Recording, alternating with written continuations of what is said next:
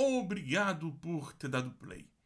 Eu me chamo Guilherme Burjac e escrevi este estudo bíblico tendo em meu coração servir a sua vida e, se possível, a vida das pessoas que te cercam. Se você recebeu este estudo por um amigo e quer receber outros também, é só clicar no link e entrar no nosso canal do Telegram. O link está disponível na descrição deste áudio. Se desejar contribuir de alguma forma nesse ministério, por favor, entre em contato pelo meu WhatsApp. É só clicar também no link que está descrito no áudio. Deus te abençoe e um bom estudo. Três atitudes que definem o discípulo de Cristo. Estudo bíblico baseado em Lucas capítulo 9, verso 23 a 27. Eu me lembro do dia da minha decisão por Cristo. Foi no primeiro domingo de novembro de 1987. Nesse dia foram duas pessoas que responderam ao apelo feito pelo pregador da noite. Os dois eram um colega de escola e eu. O meu colega chegou a ser batizado juntamente comigo no mês de dezembro do mesmo ano. Nós éramos fruto de um esforço evangelístico de um outro colega de classe que nos falou de Cristo na escola no período do recreio. Ele era ligado à MPC, a Mocidade para Cristo do Brasil. Meu colega de classe e o irmão que nos levou o Evangelho não estão mais servindo a Cristo. Pelo menos é a notícia que eu tenho agora, de momento. Eu espero que essa situação já esteja resolvida em nome de Jesus. Eles desistiram de caminhar na fé. Eles desejaram ir em outra direção e abandonaram a Jesus. Mas por que pessoas desistem de servir a Jesus Cristo? Meu amigo de classe que me falou de Cristo era tão convicto da sua fé, pelo menos parecia ser. Quais as razões o fizeram desistir de caminhar? Mas por outro lado, temos também pessoas que continuam do nosso lado, só que não. Eles são os que engrossam as estatísticas dos que dizem ser evangélicos, os que vão à celebração domingo a domingo, contudo suas vidas não refletem nadinha aquilo que elas dizem crer.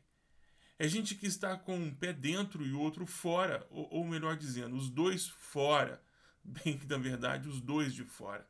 Sobre eles, uma pergunta que me inquieta é: por que pessoas dizem ser seguidoras de Jesus, mas as suas atitudes são tão diferentes daquilo que Jesus ensinou? Quais as causas prováveis desse tipo de comportamento? É falta de conhecimento? Falta de compromisso mesmo? Ou é puro, desres... puro e desrespeitoso desdém com Jesus? Há algum tipo de consequência ao decidir viver assim? Que caminho ou decisões são necessárias para prevenir ou até mesmo reverter essa situação? Se é tão bom por que tem gente que não consegue se firmar? Se de fato seguir Jesus Cristo é tão bom, por que tem gente que não consegue se firmar? Há algo que poderíamos fazer? É um problema só das pessoas ou tem a ver com a comunidade local onde ela congrega? Em primeiro lugar, não existe uma causa apenas, creio. As causas são múltiplas e não são uma surpresa. Se tomarmos o texto de Marcos capítulo 4, 4, do verso 14 ao verso 19, veremos que Lucas nos conta uma parábola do semeador. Também veremos que Jesus explica que as três primeiras sementes são contadas como fracassos. A primeira semente nem chega a ser semeada, porque é comida pelo pássaro, que ali representa o diabo. A segunda desiste por conta da pressão dos amigos e da vida e das cobranças. E a terceira, porque vive no mundo totalmente secularizado, numa mente totalmente secularizada, se torna infrutífera. Portanto, é importante saber as causas que levam a segunda e a terceira semente se tornarem o que se tornaram, certo? Isso poderia ser evitado. Havia algo para ser feito ali, porque no caso da primeira não há muita coisa para ser feita, só continuar jogando a semente. Mas e a segunda e a terceira? Havia algo que poderia ser feito? Eu não sei responder. Entretanto, sei que Jesus deixou claro que ele já contava com isso e já dizia o porquê disso. Bom, para mim, ainda o porquê disso, para mim, é, é, é um mistério que ainda tento entender das coisas do reino de Deus. Talvez você tenha uma resposta, talvez você saiba até o que pode levar as pessoas a saírem da igreja. Mas eu creio que de todas as respostas que a gente pode coletar, e eu coletei algumas no Instagram, elas vão caminhar e apontar para dois culpados principais. Apontam dizendo que a culpa é da pessoa ou a culpa é da igreja como organização local. Por mais que eu fique tentado achar que a soma dos fatores não vai alterar o resultado, até mesmo porque em ambos os lugares, a pessoa ou a igreja, quem está provocando ou reagindo é gente de carne e osso. Gente que não entendeu o que significa seguir a Jesus Cristo.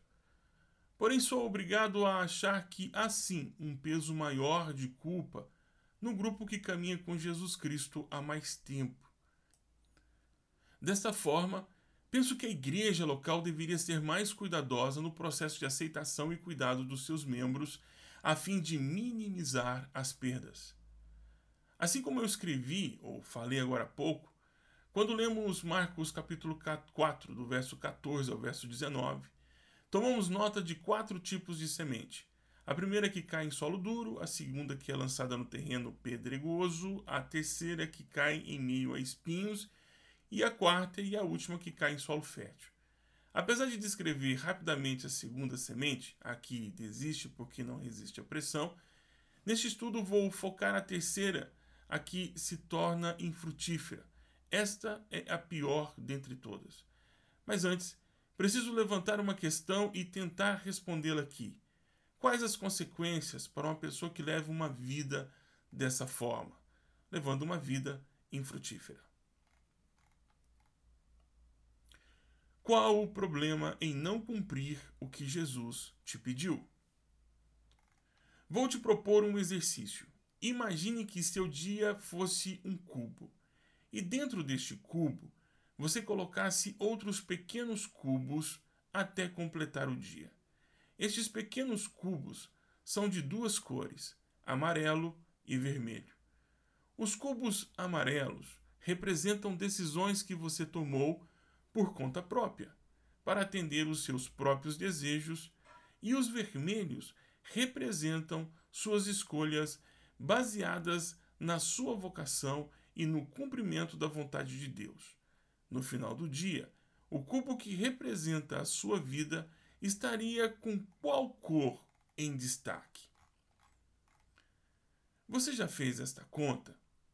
Pois é, você já chegou ao final do dia fechando a contabilidade se você tomou mais decisões para atender aos seus próprios desejos ou se você tomou mais decisões para atender à sua vocação e o chamado que Deus tem para você. Como foi o resultado? Bom, talvez você não saiba ou talvez você nunca tenha feito. Mas eu sei quem faz todos os dias essa contabilidade: o diabo o diabo vê o quanto você está próximo ou distante de cumprir aquilo que Deus tem designado para você. A Bíblia fala da lei da semeadura. Essa lei diz que aquilo que você planta, você vai colher. Em outras palavras, bateu, levou.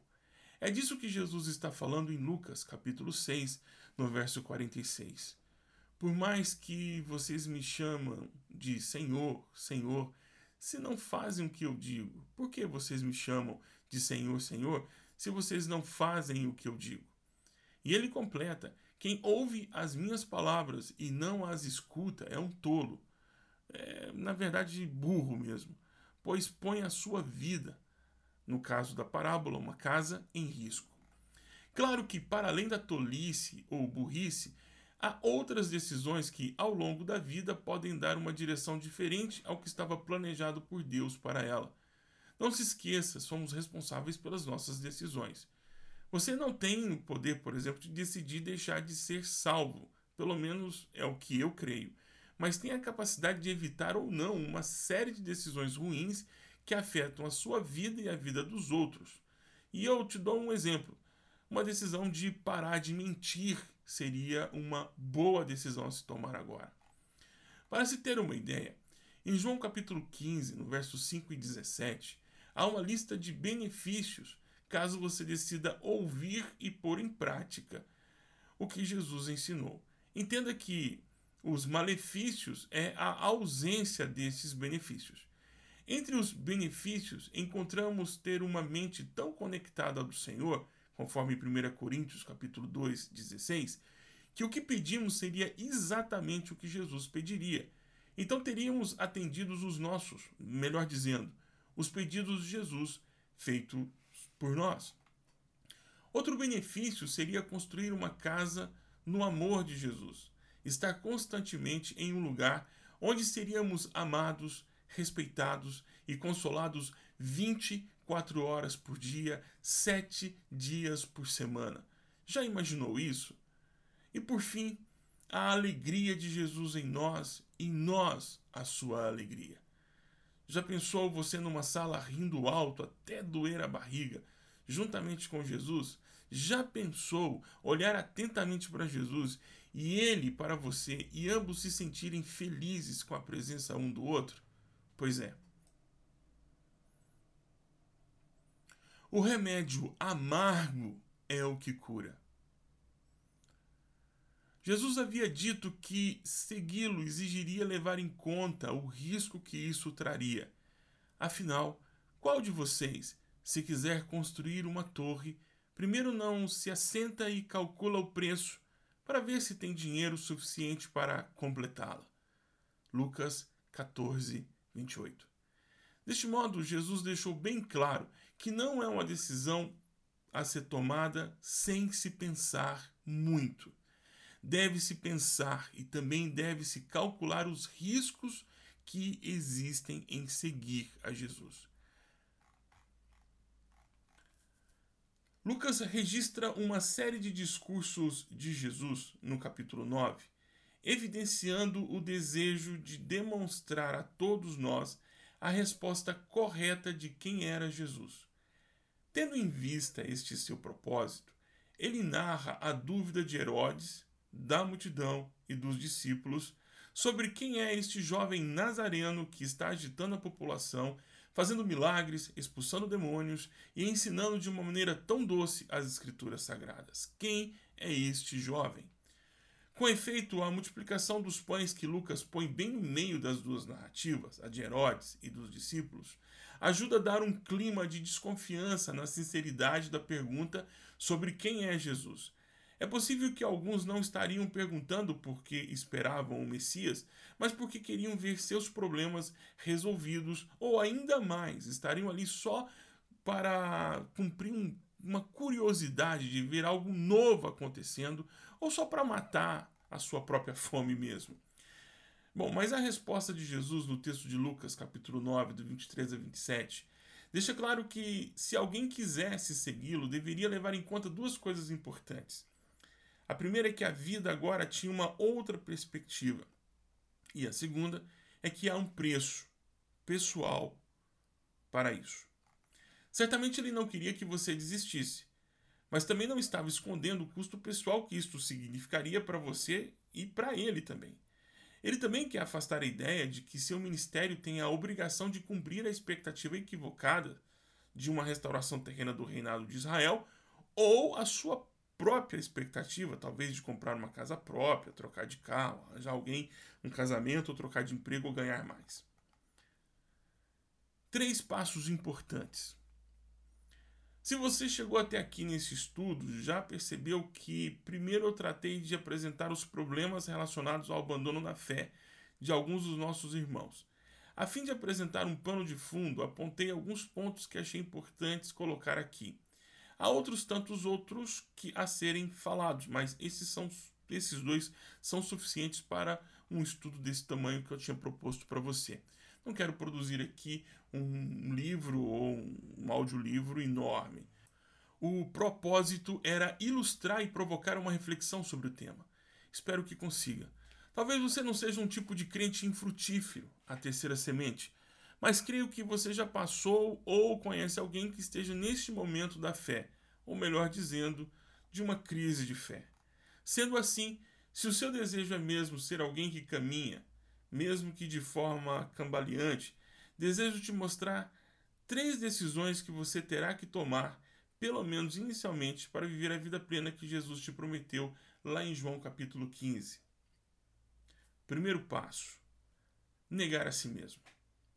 Em Gênesis, temos a criação e a queda da humanidade. Também temos neste momento, por decorrência da desobediência do primeiro casal, a queda da unidade familiar, uma só carne. E temos a criação do indivíduo, cada um por si. Inclusive é importante dizer que é exatamente na ideia de comunidade, família, que reside o conceito teológico de imagem e semelhança de Deus. Ou seja, é aqui que nos identificamos com Deus, imagem, e mostramos ao mundo como ele é, semelhança.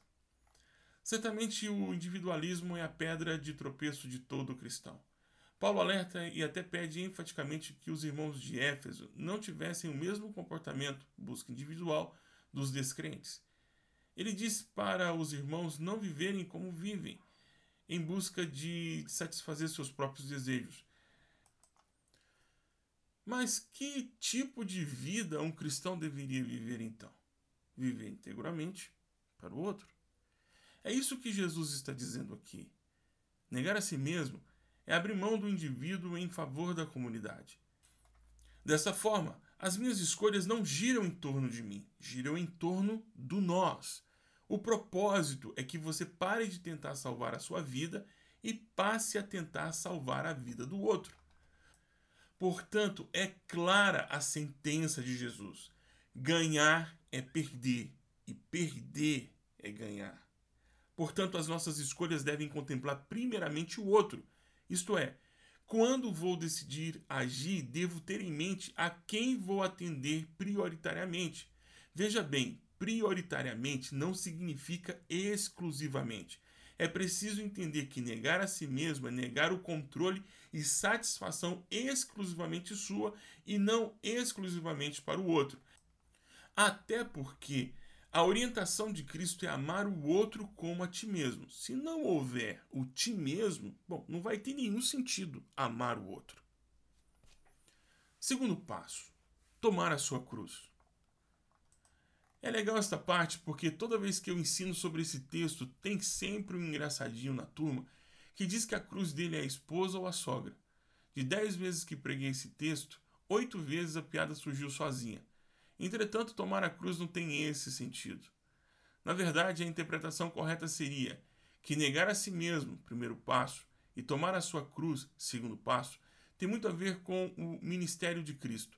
Olhando para a história da morte de Jesus, você vai notar que ele primeiro negou a si mesmo, Filipenses 2, de 5 a 8, e depois morreu por nós, ou seja, tomou a sua cruz. O que nos levará daqui a pouco a um terceiro passo, que é ir ao Gólgota. Portanto, o que significa tomar a sua cruz? A resposta é simples: assumir o seu ministério da reconciliação e o ministério da morte e serviço pelo outro, para que este outro tenha a oportunidade de se reconciliar-se com Cristo. A nossa vocação é amar o próximo como amamos a nós mesmos, e isso significa que a salvação do outro é o item mais importante da sua vida. Pensando assim, tomar a sua cruz é listar prioridades. Por exemplo, Quais as prioridades que você listou para este ano? Destas, quantas contemplam as prioridades descritas por Jesus Cristo nos Evangelhos?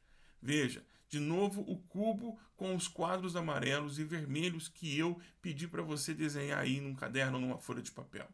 Ao final do dia, quantas decisões contemplaram somente os seus objetivos pessoais e individuais e quantas foram tomadas pensando na sua vocação? Terceiro passo: seguir. Recentemente descobri um teólogo, seu nome é John Frame.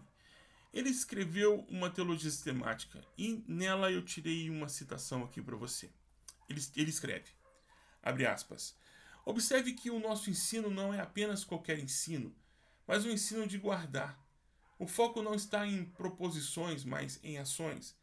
A classe de discipulado não leva apenas a se conhecer algo, mas a conhecer como.